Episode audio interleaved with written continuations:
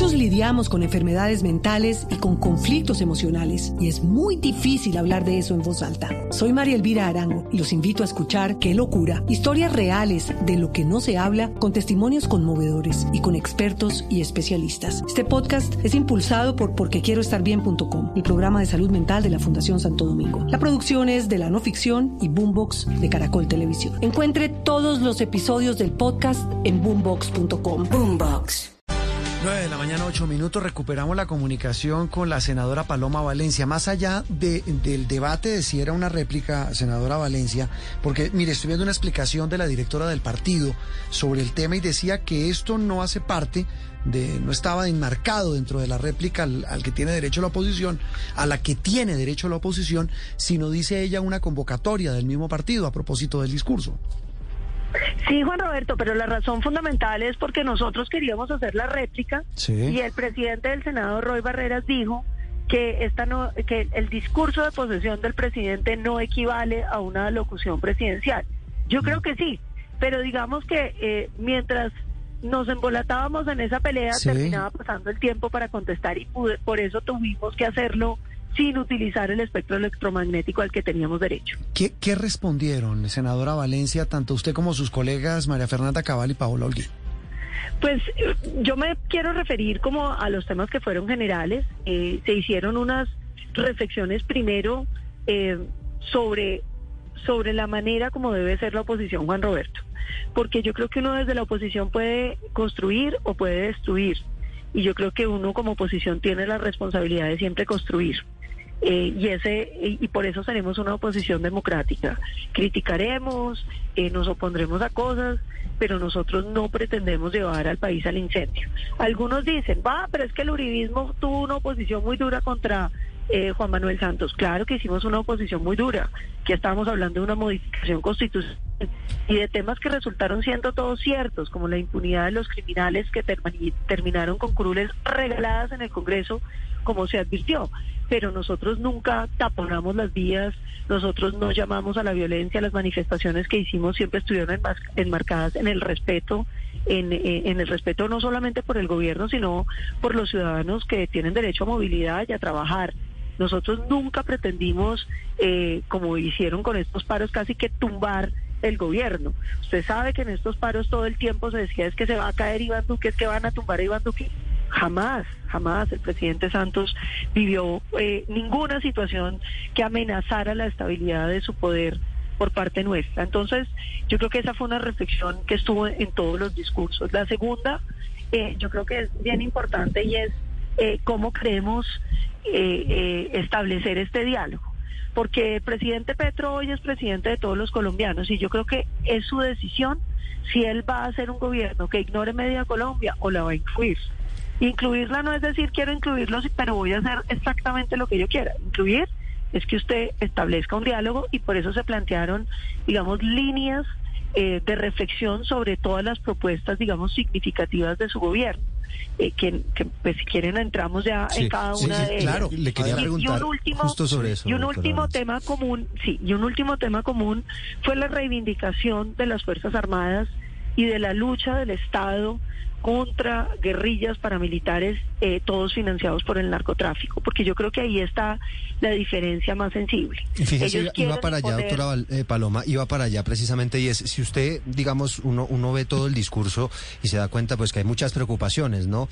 Por parte de ustedes como oposición frente a las propuestas de Gustavo Petro, pero si, digamos, usted tuviera que escoger dos de esas grandes preocupaciones, ¿A qué le apuntarían? Es decir, ¿qué, es lo que más les preocupa con la llegada al poder de Gustavo Petro? Muchos lidiamos con enfermedades mentales y con conflictos emocionales y es muy difícil hablar de eso en voz alta. Soy María Elvira Arango y los invito a escuchar Qué locura, historias reales de lo que no se habla con testimonios conmovedores y con expertos y especialistas. Este podcast es impulsado por porquequieroestarbien.com, el programa de salud mental de la Fundación Santo Domingo. La producción es de la no ficción y Boombox de Caracol Televisión. Encuentre todos los episodios del podcast en boombox.com. Boombox.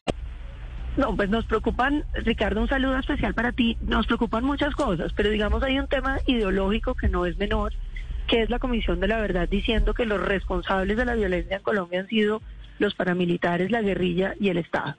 Esa es una conclusión que que no concuerda con nuestra visión de país ni con lo que nosotros hemos vivido de la historia de Colombia. Nuestra opinión es que el narcotráfico ha sido el financiador de todas las violencias ilegales de este país para militares y guerrilleras y delincuentes comunes y que el Estado ha cumplido con valor, con trabajo, con esfuerzo, con heroísmo la defensa de la seguridad y nuestra democracia. ¿Y por qué decimos esto? Porque mire, independientemente de la gravedad de los delitos que cometieron algunos funcionarios, de que deben ser judicializados, señalados, eh, eh, criticados con toda severidad, como los falsos positivos, eso no daña el proceder general, la regla general de nuestras Fuerzas Armadas. Y, y a mí me parece que la elección, por primera vez, de una persona que estuvo en la guerrilla y que eh, llega a ser presidente de la República, lo que muestra es que estas instituciones, estas Fuerzas Armadas, con todas sus imperfecciones, lograron conservar a Colombia libre, pluralista y democrática. Y yo creo que esa democracia, que fue la que Gustavo Petro un día atacó con las armas, esta, nuestra democracia, es la que le permite hoy ser presidente y él tiene que entender que hoy él encarna esa institución, encarna esas Fuerzas Armadas y encarna esa democracia que él un día atacó. Y yo creo que eso es bien importante como mensaje, porque es una visión distinta, digo, ideológica, porque no tiene efectos eh, en, el diario vivir, pero sí tiene una connotación muy importante en torno a la visión de nosotros mismos. Sin entrar en mucho detalle, senadora Valencia, con todos los anuncios, decíamos hace instantes, que se han hecho en no menos de, en menos de 24 horas de haber asumido el, el cargo, el poder, el gobierno de Gustavo Petro, tal vez una consideración final y es la que tiene que ver con el eh, anuncio de un ofrecimiento de paz total y de una posibilidad de diálogos de todo tipo de grupo armado. Claro, con circunstancias y tratamientos distintos, con la claridad que han hecho tanto el canciller Álvaro Leiva como el comisionado de paz Danilo Rueda. Pues Juan Roberto, yo creo que esa no es una fórmula nueva. Este país ha venido haciendo negociaciones, creo que nosotros llevamos más de 32 procesos de paz y seguimos con violencia. Porque es que la fórmula de, premiar el crimen y la costumbre que ya existe en Colombia de que cada vez que hay un gobierno, todos los grupos grandes criminales tienen derecho a negociación y son de izquierda se le da representación política, eso lo que ha hecho es reproducir las violencias. Yo creo que aquí hay que entender que el camino de la justicia es importante, que uno no construye una sociedad si no hay justicia, que la sociedad no se perdona si no hay justicia. Pero mucho más allá de eso, Juan Roberto, la verdadera causa de la violencia en Colombia es el narcotráfico. Y ahí es donde debiéramos sentarnos a hablar. Presidente Petro en su discurso elocuentemente planteó la necesidad de legalizar. Pero yo creo que uno tiene que eh, plantear un discurso, pero también como dicen en, en, en eh, a Dios rezando y con el mazo dando. Claro, usted puede buscar la legalización, perfecto, búsquela, pero yo no veo esa legalización de la cocaína cerca ni en Europa ni en Estados Unidos. Y mientras sea ese debate, lo importante es combatir el narcotráfico, Juan Roberto, con la única fórmula que tenemos, que es confrontándolo, mm. es eh, haciendo lo necesario para reducir la cantidad de recursos que le llegan a los grupos criminales. Porque si no, lo que va a pasar es lo que ha venido pasando, lo que pasó con las desmovilizaciones de los 80, lo que pasó con el Acuerdo de La Habana. Si usted no soluciona el problema del narcotráfico, otro grupo criminal toma el negocio y volvemos a tener la misma violencia.